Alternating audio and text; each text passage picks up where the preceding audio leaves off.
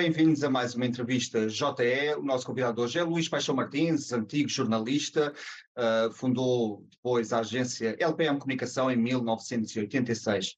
Foi também consultor de comunicação em três campanhas eleitorais pelo PS com José Sócrates em 2005 e com António Costa em 2022.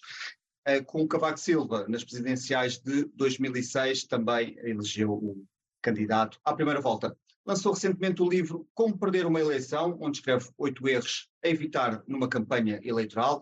Luís Paixão Martins está atualmente reformado e divide o seu tempo entre o interior do país e Lisboa. Luís, obrigado por ter aceitado o nosso convite. Olá, eu é que agradeço. Tudo bem? Tudo bem, obrigado. Uh, no seu livro escreve que José Sócrates deixou de ser um ativo tóxico para o PS, dada a distância dos seus governos uh, da distância temporal dos seus governos e que a TAP foi agora o grande ativo tóxico na campanha de António Costa. Houve aqui forma de contrariar estas notícias muito negativas sobre a, a companhia, que saíam todos os dias e que são bem conhecidas dos eleitores também, ou esta foi uma missão impossível?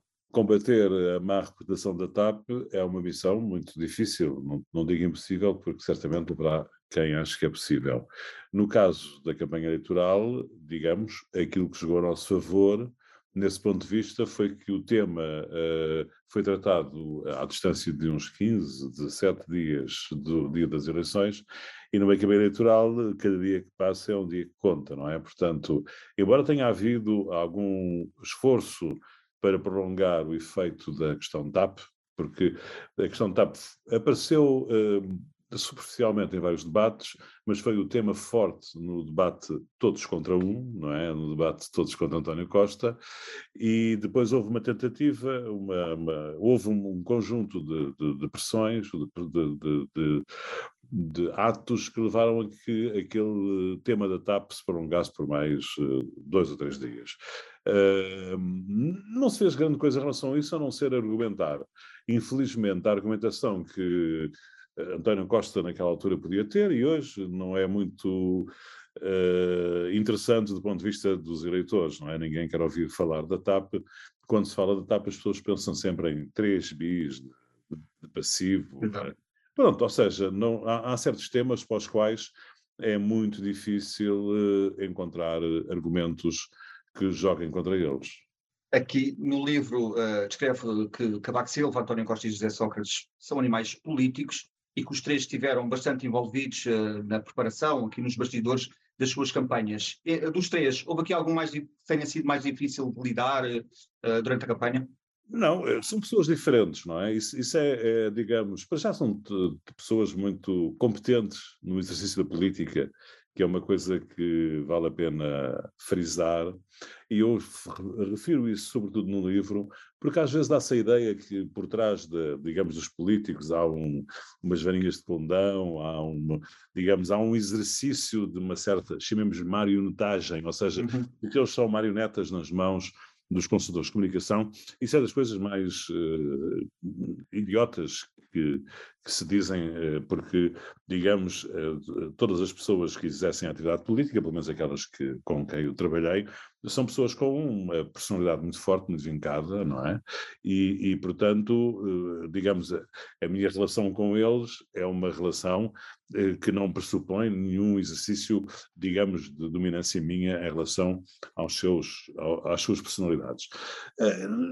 Não, não, não, eu não sei se as pessoas são mais ou menos difíceis, porque o exercício que é feito é um exercício de apoio, não é? Portanto, é, é de algum modo um exercício em que eu tento tornar fácil aquilo que parece difícil, incluindo a personalidade, digamos, de, dos candidatos, eh, neste caso dos clientes, não é? O meu papel é tornar, simplificar, tornar as coisas mais fáceis e, portanto, os três podem dizer, tive sempre excelentes relações com eles e eu ainda hoje tenho, não é? Uh, uh, agendei, aliás, encontrar-me com eles nestes dias para lhes entregar em mão o livro, uh, portanto, digamos que não encontrei qualquer tipo de dificuldade, a não ser exigência, rigor, profissionalismo. São aquelas coisas que eu também gosto de, de ter, é? Eu gosto de trabalhar sob pressão e gosto que as pessoas com quem trabalho também trabalhem sob pressão. Uma campanha eleitoral tem esse problema para, para quem nunca trabalhou de estarmos continuamente em pressão durante um período de dois ou três meses. Das três campanhas, a de Sócrates e a de Cavaco Silva estiveram mais próximas, 2005 e 2006. António Costa eh, em 2022. As três também com contextos diferentes. Qual delas foi mais difícil de ganhar? Quer dizer, eu, eu, acho que a campanha mais difícil do ponto de vista eleitoral foi do professor Cavaco Silva, porque é uma campanha em que nós uh, começamos com, digamos, uma margem de manobra muito alta, uma falsa margem, margem de manobra, mas ela existia de facto, digamos, um, Basta dizer que não houve nenhum outro candidato à direita para se perceber, digamos, como a candidatura do professor Cavaco Silva era uma candidatura galvanizadora, da, digamos, da direita e, portanto, à partida, uma candidatura de vitória. É, mas, no entanto, tivemos imensas dificuldades durante a campanha toda, que é normal, em parte porque a campanha foi desenhada tendo como opositor o Dr. Mário Soares, e depois, durante o período de campanha, os eleitores do Dr. Mário Soares deslocaram-se, grande parte deles, para o Manuel Alegre, e uhum. isso, digamos, tornou mais difícil, eh, digamos, o nosso movimento de campanha, foi provavelmente a mais difícil. A do José Sócrates foi uma campanha, nesse ponto de vista, mais fácil, porque foi uma campanha objetivamente uh, correu como era previsto, ou seja, era previsto uma campanha de arranque, de, de, de crescimento, de, de grande aceitação popular, e isso foi acrescentando, daí ter sido pedido maioria absoluta, porque as sondagens e o, e o movimento dos populares e a cobertura mediática mostravam que ia havendo uma evolução, um crescimento na campanha. A doutora António Costa foi um pouco diferente, porque eh, nós nunca tivemos, embora tivéssemos sempre digamos, entre aspas, garantida uma vitória, era muito difícil que não se ganhasse, eh, não tivemos, um, digamos, um crescimento evidente nas sondagens e isso tornou mais, mais difícil, eh, digamos, a narrativa da campanha.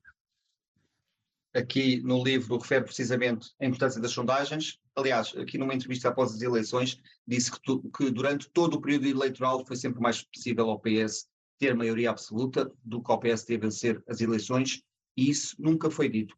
Aqui uh, considera que, que, que, houve uma, uma má interpretação das sondagens durante a, a campanha, uh, má interpretação durante das sondagens, como dos seus indicadores, uh, e também há, existe o famoso caso da campanha de Carlos Moedas, onde não esteve envolvido, mas também uh, sempre deram derrota ao, ao candidato Moedas e que acabou por vencer. Há aqui um problema de, de interpretação das sondagens em Portugal, há um problema de simplificação, não é? Ou seja, as pessoas tiram conclusões das sondagens muito simples e elas dão dados muito complexos. Uh, portanto, há aqui um problema de facto de simplificação. Ou seja, as sondagens são muito boas para avaliar aquilo que no jargão eh, anglo-saxónico se diz os issues, os temas, os dossiers, o estado de espírito dos eleitores relativamente a assuntos, eh, são muito más para adivinhar o resultado nas eleições. E o que, no fundo, a comunicação social procura é o resultado, é saber com quem dias de antecedência ou com o mês uh, quem é que vai ganhar as eleições.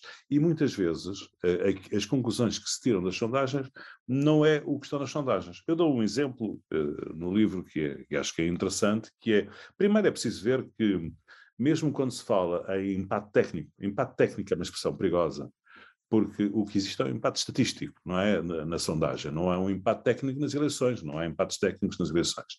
Há um empate estatístico na sondagem, porque há um, digamos, dentro do, eh, digamos, do intervalo de confiança da sondagem, eh, da margem de erro, há um, uma interseção entre uh, dois candidatos.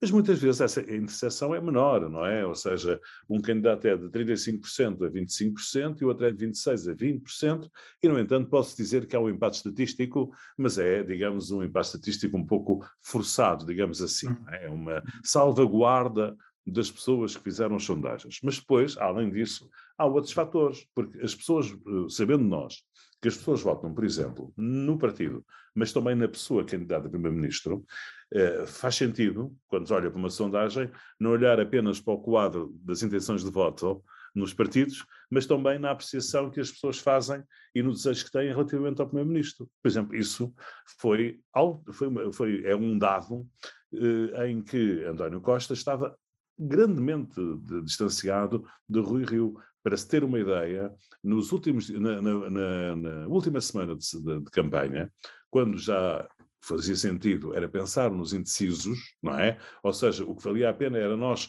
termos uma ideia de qual o comportamento dos indecisos, porque os outros já tinham, digamos, já estavam expressos na sondagem, eu já não me recordo, mas 70% dos indecisos queriam António Costa como primeiro-ministro, não é? Portanto, uhum. era muito difícil uh, pensar-se que uh, haveria um resultado diferente do que a vitória do Partido Socialista, desde o princípio da campanha, não é? Agora, eu, eu uh, digamos, é um tema muito difícil de explicar, eu tentei explicá-lo, mas é com números e quadros e, e portanto, é difícil explicá-lo assim de maneira oral, mas as, as, sondagens têm vários problemas, foram sendo, não, não, assim, podemos estar aqui o dia todo a falar da, da, história das sondagens, que foram sendo corrigindo o problema da amostra, o problema da dinâmica da campanha, mas há uns que ainda não foram corrigidos, por exemplo, o da distribuição dos indecisos é? Uhum. E quando se faz uma distribuição de indecisos que, que, que é subjetiva, está-se a criar um elemento adicional de subjetividade à sondagem eh, que pode funcionar bem, pode funcionar mal. É? Deixe-me só dizer-lhe uma coisa. Eh, uhum. Durante, durante quase 20 anos, eh, as sondagens, no princípio da, da vida das sondagens, havia uma publicação que tinha, digamos, um monopólio, era a única publicação que publicava sondagens nos Estados Unidos, era uma coisa chamada Literati uh, Digest, o antecipado Time, de Time Magazine. E eles faziam, sonda, faziam essas sondagens presidenciais, fizeram durante cinco, em cinco ocasiões, portanto, cinco, 20 anos, não é? Quatro em quatro anos, 20 anos, e acertaram quatro vezes na, no, no, vencedor, falharam no quinto. Acertaram quatro vezes. E a sondagem era feita com base num cupão que eles mandavam para casa das pessoas, para o correio, para quem tinha uh, automóvel e para quem tinha telefone. Portanto, era uma coisa completamente uh, sem base nenhuma. Não tinha ciência nenhuma aquela sondagem, respondia a quem queria, as pessoas que eram contactadas, como estou a dizer, eram um universo muito específico, embora fosse muita gente, era um universo que não correspondia à generalidade do povo americano, à globalidade do povo americano, e, no entanto, acertaram quatro vezes. Portanto, o facto, às vezes, de se acertar não quer dizer que a sondagem seja melhor do que aquela que errou. Quer dizer que acertou e a outra que errou. Pronto. É, tudo o que for previsão uh, do resultado eleitoral, numa sondagem, é muito difícil de obter. É preciso que haja um, um conjunto de, de, indicadores que joguem todos para o mesmo lado e com uma margem de, eh, de manobra muito, muito parte de, de quem faz, muito larga para quem faz a análise. Talvez saia daqui uma ideia para um próximo livro. Sim, sim. Eu agora ando, ando, a ler, ando a ler sondagens.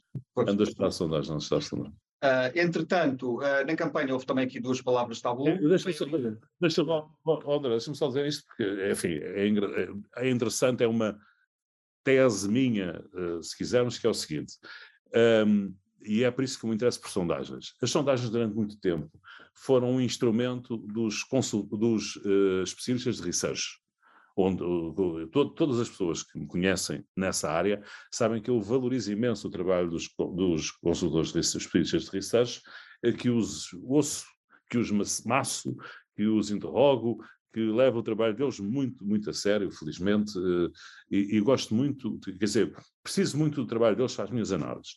Mas há um dado relativamente novo, hoje em dia, que chama ao assunto das sondagens dos consultores de comunicação, como eu sou, que é a questão da divulgação das sondagens. Ou seja, as sondagens passaram a ser um produto de comunicação, um conteúdo. E, independentemente de serem ou não, um, estudos eleitorais. E se são um produto de comunicação, um conteúdo, eh, elas têm que ser vistas de uma maneira diferente do que têm sido, do que eram no passado. Têm que ter uma componente de observação de comunicação, que é aquilo que eu procuro fazer, que nos leva a tratá-las não pelo seu valor enquanto estudo, mas pelo seu valor enquanto conteúdo. Pronto. Uhum. E provavelmente isso quer dizer que uh, elas influenciam os eleitores como os outros conteúdos. Ora, se elas influenciam os eleitores como os outros conteúdos, significa que quando são divulgadas, pelo simples facto dos seus dados serem divulgados, os eleitores podem alterar, ou podem não, mas podem alterar de comportamento, podem fazer uma nova análise sobre o seu comportamento eleitoral com base nos dados que a sondagem uh, deu a conhecer. Aqui, aqui também na campanha houve aqui duas palavras tabu, maioria absoluta, e, e aqui a dúvida é, a campanha do, do PS percebeu-se desde o início que estas deveriam ser palavras proibidas ou só com o surgir do tempo é que decidiram não abordar o tema, também para não, para não assustar os eleitores, o que até pode ter funcionado a favor da campanha. A maioria absoluta é uma expressão com um problema de reputação, não é? Pronto. Ou seja, uh, em parte por culpa do Partido Socialista, não é? Porque foi no tempo do professor Cavaco Silva, quando teve duas maiorias absolutas, que, uh, digamos, o Partido Socialista criou em relação à questão da maioria absoluta, uh, digamos, numa reputação. Ajudou a criar. Eu não estou a dizer que, se calhar, até com razão, não é? Pronto. Mas uh, o que aconteceu nesse, nesse momento é que, digamos, foram atribuídas, foram criados ingredientes à expressão maioria absoluta, ao conceito, à plataforma governativa de maioria absoluta, que são ingredientes negativos. Pronto. Já José Sócrates, por exemplo, apelou à maioria absoluta Uh, e houve vários uh, dirigentes do Partido Socialista que, nessa altura, fizeram o mesmo, fazendo uma espécie de meia-culpa por terem, no passado, penalizado a expressão maioria absoluta. Pronto, uh, realmente foi, foi, A história é esta. De facto, na campanha do Dr. António Costa, as pessoas não queriam arcar com, essa, com esse ónus de usarem um, uma expressão com um problema de reputação, que é a expressão maioria absoluta mas é muito difícil não usá-la porque a campanha foi feita com base com um único objetivo, que era o de criar uma solução governativa. O Partido Socialista era o único partido que tinha essa condição, era uma vantagem competitiva do Partido Socialista, por exemplo, em relação ao PSD, porque, como sabemos, eh, naquele momento eleitoral, a direita estava numa forma de reorganização não é? Eh, semelhante àquela que a esquerda teve há 10 ou 15 anos atrás, um, e, e, e, portanto, a, a, o PSD não podia aparecer na, na, na, campanha como um partido para prometer uma, uma, uma, estabilidade governativa sozinho. E o Partido Socialista podia. Portanto, era uma vantagem comparativa que, ou competitiva que o Partido Socialista tinha sobre os outros Uh, partidos, uh, mas a ideia era usá-la com alguma, essa ideia com alguma moderação. O que é que aconteceu foi que, uh, com a pressão dos jornalistas, com a usura da, dos eufemismos, porque o, o Dr. António Costa começou por dizer maioria mais um, 50% mais um, Maria, para, já não me recordo, houve, houve várias formas eufemísticas de torne, tentar tornear a questão da maioria absoluta, a dada altura uh, gastou, não é? as palavras, sabem isso, é? as, expressões, as expressões vão, uhum. vão, tendo usura, não é? vão se gastando e tal, e, e, foi pressionado e acabou por falar duas ou três vezes na, na expressão Maria Absoluta. Isso levantou um, um coro na bolha mediática de contestação, não é?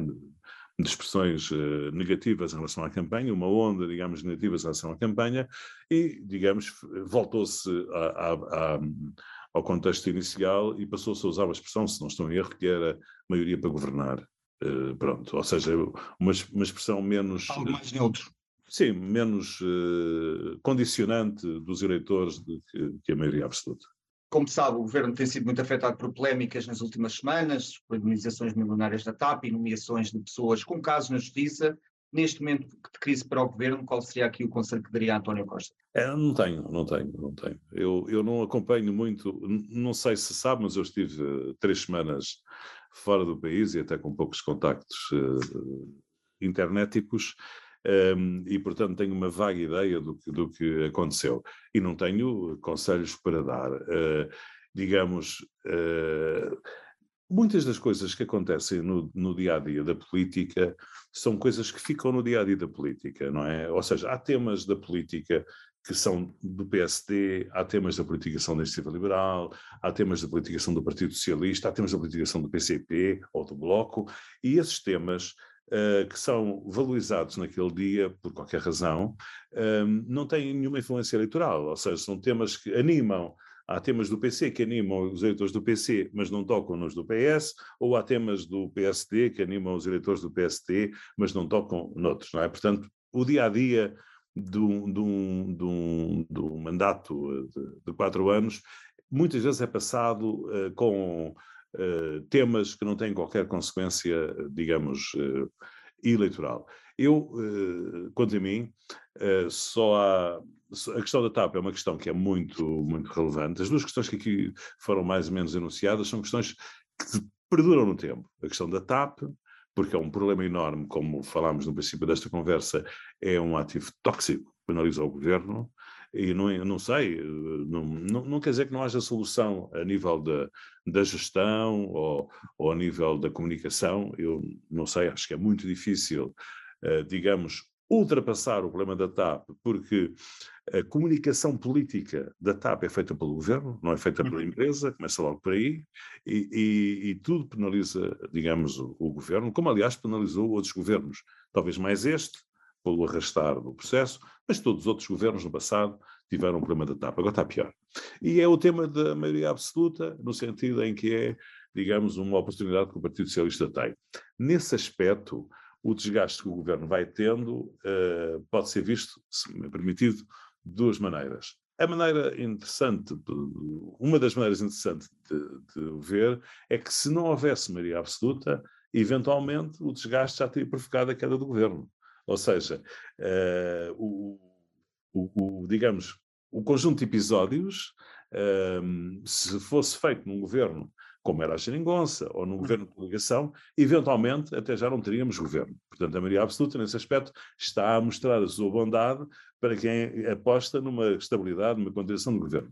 O aspecto negativo é que uh, as pessoas podem entender que esta forma de porque perpetua a governação do governo não corresponde, digamos, aos, ao, ao, sentido do povo no dia a dia, ou do, disso. Portanto, é uma questão que eu acho que, de qualquer forma, é um pouco prematura prematuro tirar a conclusão, não é? Pronto, uh, muitos dos temas, como eu disse, que hoje se, se debatem, são temas que são dois, amanhã já não serão. Eu vou dar um exemplo: a retribuição das pensões ou o salário mínimo, ou os rendimentos. É um tema que daqui a dois anos já não será o mesmo, já, são, já é outro, noutro contexto, outra maneira. E, portanto, muitos dos temas que hoje são assim empolgantes, que nos uh, excitam e que parecem que são o fim do mundo, a maior parte deles vão, vão passar.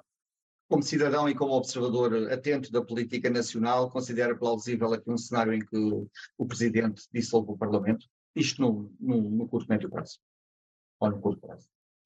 É, já tem havido, não é? Há um livro muito interessante do Dr. Pedro Santana Lopes sobre a Constituição, em que diz que, aliás, o único poder que o Presidente da República tem é o poder da bomba atómica, não é? Que é o de, de o governo ou o Parlamento de uma maneira ou de outra. Um, de uma maneira geral, mas com o Marcelo Rebelo de Sousa não fez isso aconteceu, mas com Cavaco Silva também não tinha sido. De uma maneira geral, quando se derruba o, o governo, se provoca eleições, é para obter uma outra solução. É? Já aconteceu duas vezes em que foi para obter uma solução e duas vezes em que, no fundo, foi para confirmar. É? No, no, no, caso de Cavaco Silva e no caso de António Costa, ou seja, no fundo, encontrou-se uma solução governativa mais estável a partir de um momento de instabilidade com a convocação de eleições. Eu penso que eh, o professor Marcelo Rebelo de Sousa disse isso, não é? Que eh, não há condições para provocar eleições, porque ele não tem a garantia que dessas eleições eh, nasceria uma solução diferente daquela que é atual e, eventualmente, até poderia nascer uma solução mais instável, que era um uhum. governo do PS com maioria, mas sem, sem maioria absoluta, não é?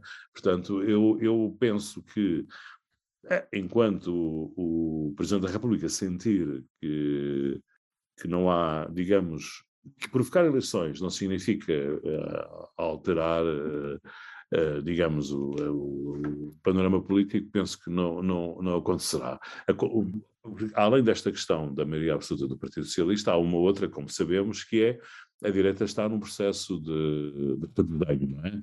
Nem sabemos muito bem como é que ela está a funcionar, porque a iniciativa liberal está em eleições, portanto, eh, por causa das eleições internas, perdeu um bocadinho a sua dinâmica comunicacional, a sua dinâmica política, e, portanto, nem sequer sabemos muito bem avaliar o que será a iniciativa liberal daqui a dois ou três meses, depende do líder e da maneira como ele entrar em cena. Uh, eventualmente será difícil, porque o líder anterior teve um papel muito importante na, na, na campanha eleitoral na definição da marca da iniciativa liberal, e por outro lado, porque parece que uh, esse vazio está a ser aproveitado pelo Chega melhor do que pelo PSD.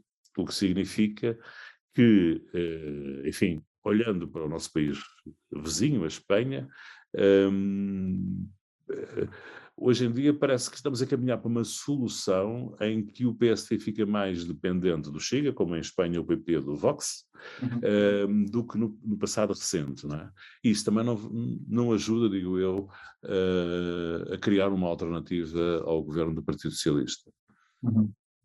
Aqui no seu livro, e falando aqui precisamente da direita, destacou que o, o nome de Pedro Passos Coelho associado a uma candidatura do PSD é uma contribuição desfavorável, dada a, a, sua associação a medidas negativas no tempo da Troika. Este é um sinal de que ainda não acabou a travessia no deserto para Passos Coelho?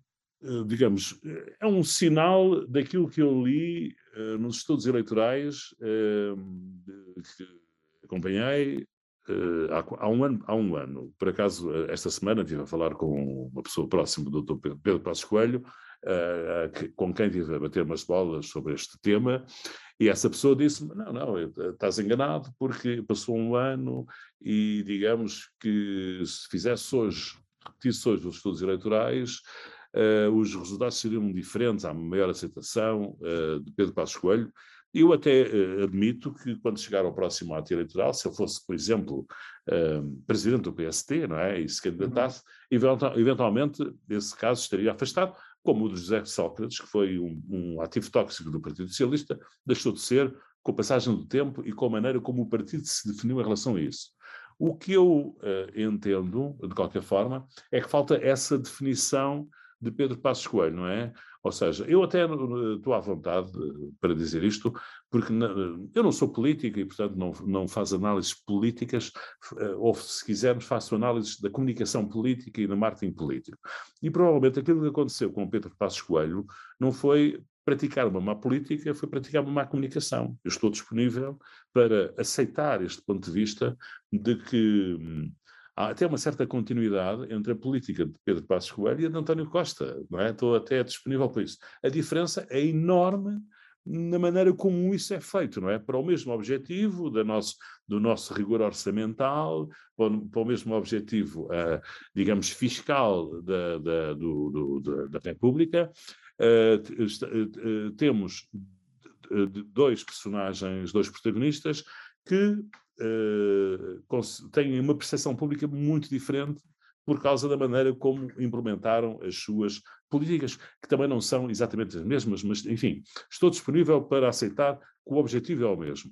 Uh, portanto, provavelmente o que falta na, na apreciação de, de Pedro Passos Coelho é que o partido não fez, e que ele também não fez, é um, chamamos de uma autocrítica, para usar uma expressão mais marxista, os marxistas usavam muito, não é? os maoístas, uma espécie de uma autocrítica, uma explicação, um, um entendimento, digamos, uh, uh, da necessidade que o país uh, teria em relação àquelas políticas. Isso não aconteceu, o PST perdeu a narrativa da, da Troika e da austeridade, realmente, não controlou a narrativa desde que deixou o, o poder, e, e, isso penaliza muito, do meu ponto de vista, uh, o, uh, o, protagonismo de Pedro Passos Coelho relativamente ao eleitorado. Como sabemos, mas eu uh, posso repetir, ehm, o, o, professor Aníbal Cavaco Silva tem um papel importantíssimo na, na, na distribuição, digamos, da atenção do Estado e de, de, de, de algum dinheiro pelos portugueses mais carenciados, os mais idosos, os mais pobres, eh, criando um sistema de, de pensões, de, de, velhice, etc., e um sistema de, de prevenção do desemprego moderno. E com isso conquistou uma feitia de, admira, admiração de grande parte do eleitorado. Se nós pegássemos na, nas sondagens de há 30 anos atrás, 25, nós veíamos que, a partir, no, no escalão etário, a partir dos 65 anos, o PST ganhava de cebolada ao PS. Havia uma eh, grande ligação entre os eleitores mais idosos uh, e o PST. A, a, a, primeira medida mais impactante, ou uma das primeiras medidas mais impactantes da, de Pedro Passos Coelho foi, digamos, um tiro nos seus uh, eleitores com o, as medidas que ele tomou em relação às pensões dos, dos reformados. E essas, e essas pessoas mudaram de, de digamos, de, de, intenção de voto e constituem hoje uma base importante do eleitorado do Partido Socialista. Uhum. Uh, há até uma certa aproximação entre uh, intenções de voto até aos 65 anos entre os dois grandes partidos. Agora, agora um pouco menos que o PC tem, tem tido alguma erosão por causa dos outros partidos da direita. Uh, e enquanto que o PS tem ganho uh, algum, alguns eleitores por causa de, de, do que aconteceu na geringonça, não é? Pronto. E, e, e portanto, um, de facto, a partir dos 65 anos, uh, digamos, o Partido Socialista tem muito mais intenções de voto do que o PST. Isso deve-se relação à, à, questão da Troika, não é? Pronto. E a imagem que perdura é de Pedro Passos Coelho. É um, é um exercício que as pessoas também têm que fazer, não é? é para, para, para conquistar o poder, seja como candidato à presidência da República, seja como líder do PST, não é?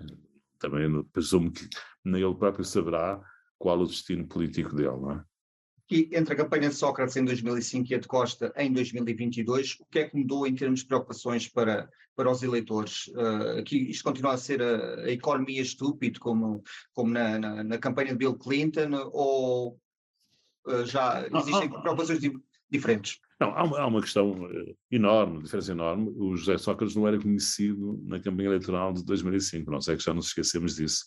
Uh, na altura, o Pedro Passos Coelho tinha 80% ou 90% de notoriedade e o José Sócrates tinha sido um ministro do Ambiente, uh, tinha 30% ou 40%. Portanto, a campanha de José Sócrates foi uma campanha muito virada para o apresentar ao povo português. E, e, a maneira de o apresentar, entre outras medidas, entre outras formas, era uh, com medidas. Portanto, a campanha de José Sócrates foi uma campanha que procurou credibilizar a candidatura uh, com, uh, digamos, argumentos objetivos dos, dos, principais temas que preocupavam os portugueses, o desemprego, os rendimentos, a, renovação tecnológica, tecnológica, e, portanto, foi, foi isso, no fundo, a preocupação com, com a educação, o ensino, a formação, e, portanto, a campanha foi uma campanha mais antiga, não é? Foi talvez a última grande campanha antiga em que o candidato se associa a temas, uh, faz promessas, uh,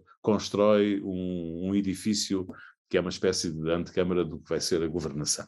Uh, com o António Costa não, havia esse problema, ele era conhecido, não tinha problemas de notoriedade, toda a gente sabia o que, é que ele fazia, um, e tinha como, digamos, um grande objetivo, obje, a, a, grande proposta eleitoral dela era dizer, isto vai continuar com o governo dirigido por mim. Até temos aqui um, o Orçamento de Estado de 2023, que foi rejeitado, mas, uh, 22, que foi rejeitado, mas se me elegerem é este, não é? Não, não, pronto. E este orçamento tem isto, aquilo, aquilo outro e tal, pronto.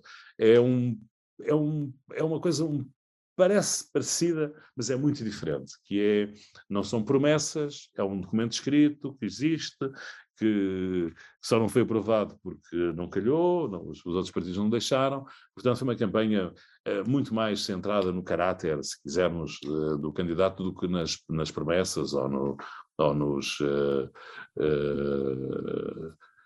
quer dizer, não se, quer dizer, o, o doutor António Costa tinha, digamos, uma distância tão grande eh, digamos, eh, no apreço dos eleitores em relação ao, ao Dr. Rui Rio, que a única coisa que era preciso afirmar era o caráter do candidato, não é? Pronto, informar que ele tinha.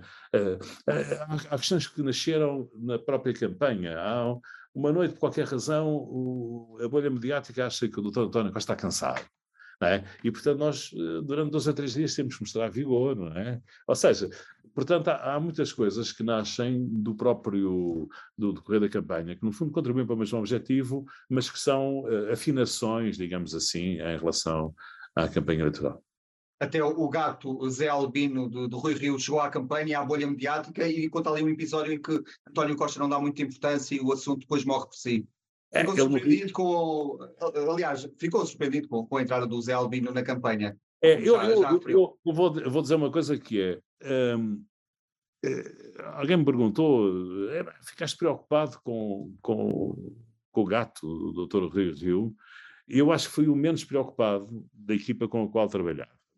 E, e porquê? Porque conhecia a equipa do Dr. Rui Rio e não estava a haver uh, capacidade de criar, uh, digamos, um conteúdo que fizesse colapsar a nossa campanha e fizesse uh, reabilitar a campanha do. Rio. Ou seja, acho que era muito difícil, que não havia meios, nem havia pessoas, nem, nem competências para fazer essa alteração. E, portanto, hum, nunca levei, levei sempre a questão do gato como um fé ver. Mas há pessoas do, do, do grupo da, da, direção de campanha com o qual trabalhavam que realmente se preocuparam porque acharam que dali podia nascer alguma coisa uh, diferente. Um, o, o, o, problema do conteúdo é que ele não tinha uh, episódios, não é? Pronto, ou seja, ele começou, é interessante dizer isto, porque ele começou como um fé ver. Ou seja, uh, o primeiro momento em que o, Gatinho aparece é com o doutor Rio Rio a apresentar o programa de governo uh, na televisão, ou seja, vê-se na televisão e vê-se o gato olhar para a televisão. É uma gracinha, é uma coisa engraçada, lá está o meu gato a ver-me na televisão. Pronto. Uh, é um fé ver. O problema foi, uh, 24 horas depois, ou 48 horas depois, o doutor Rio trans resolveu transformar, como aquilo correu bem, foi simpático, as pessoas acharam graça, resolveu transformar um fé de inverno num tema de campanha.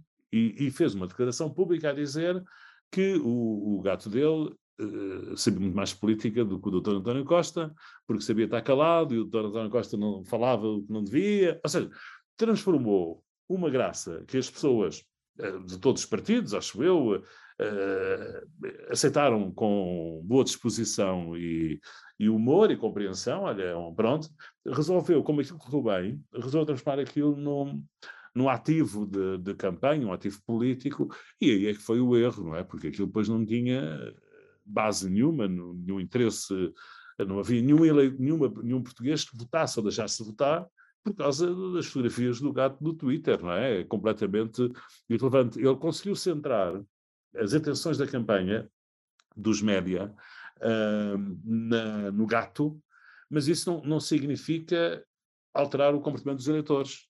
É até um bocadinho pena, porque ele precisava muito de alterar, ele precisava muito de chegar aos eleitores, porque estava atrás, precisava muito mais disso do que nós, não é? Nós estávamos à frente, podíamos perder um dia ou dois, que até respirávamos por, por durante um dia ou dois ou três, não temos que ser tão pressionados em relação à campanha. Uh, e ele não, ele, ele precisava muito de se dirigir aos portugueses, de falar com eles, de, de os cativar para votar, e perdeu dois ou três dias com a história, com a aventura do gato. É, enfim, é uma coisa sem qualquer. É, é giro, falamos dela, porque ela de facto é uma história engraçada, não é? Mas não tem qualquer peso político, não é? Pronto. Eh, já agora uma coisa, na, na última semana de campanha deu-se um caso, uh, foi a semana de, houve dramatização e, portanto, houve muitos indecisos que decidiram em quem votar na última semana. E o grande destinatário desse indeciso é o Partido Socialista, mas também é preciso dizer que na última semana de campanha houve muitos eleitores indecisos entre a Iniciativa Liberal e o PSD que acabaram de votar no PSD, com gato ou sem gato, uh, por causa da, digamos, da, da, ideia da maioria absoluta. Eventualmente, por causa da ideia da, do voto útil. E, eventualmente, talvez tivessem sido até pudessem ser um pouco mais se o, se o PSD tivesse tomado em relação ao Chega algum distanciamento, uh, porque houve pessoas Ana, fala-se pouco disso, mas eu uh, percebi bastante o tema da abstração útil. Ou seja, da mesma maneira que há pessoas que votam por causa de um determinado assunto, à última da hora, independentemente de, de, de apoiar ou não o partido, também há pessoas que apoiam um partido e que não votam nele por qualquer pormenor, não é? Pronto, é a abstenção útil. E, de facto, uh, o, o, o PST, embora tenha conseguido uh, recuperar alguns indecisos que balançavam entre eles e a Iniciativa Liberal, uh, por causa do, do, do, posicionamento em relação ao Chega, acabou por perder também uh, para, para a abstenção uma base significativa dos seus eleitores.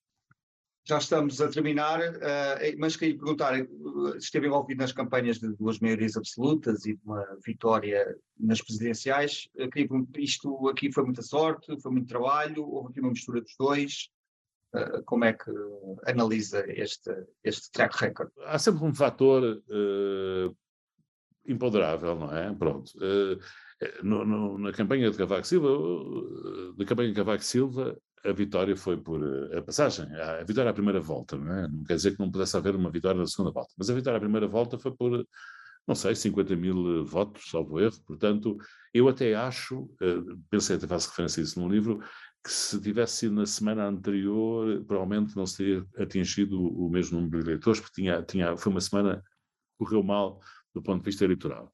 Portanto, isso significa que há aqui, um, digamos, um, um, alguns fatores de, que jogaram a nosso, a nosso favor, independentemente do nosso trabalho.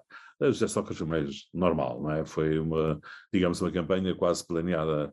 A de Cavaco foi planeada à partida, mas quer dizer, ela não teve uh, emoção nenhuma, não é? A campanha de José Sócrates, a não ser a emoção do próprio, mas ela não teve, digamos, nenhuma emoção.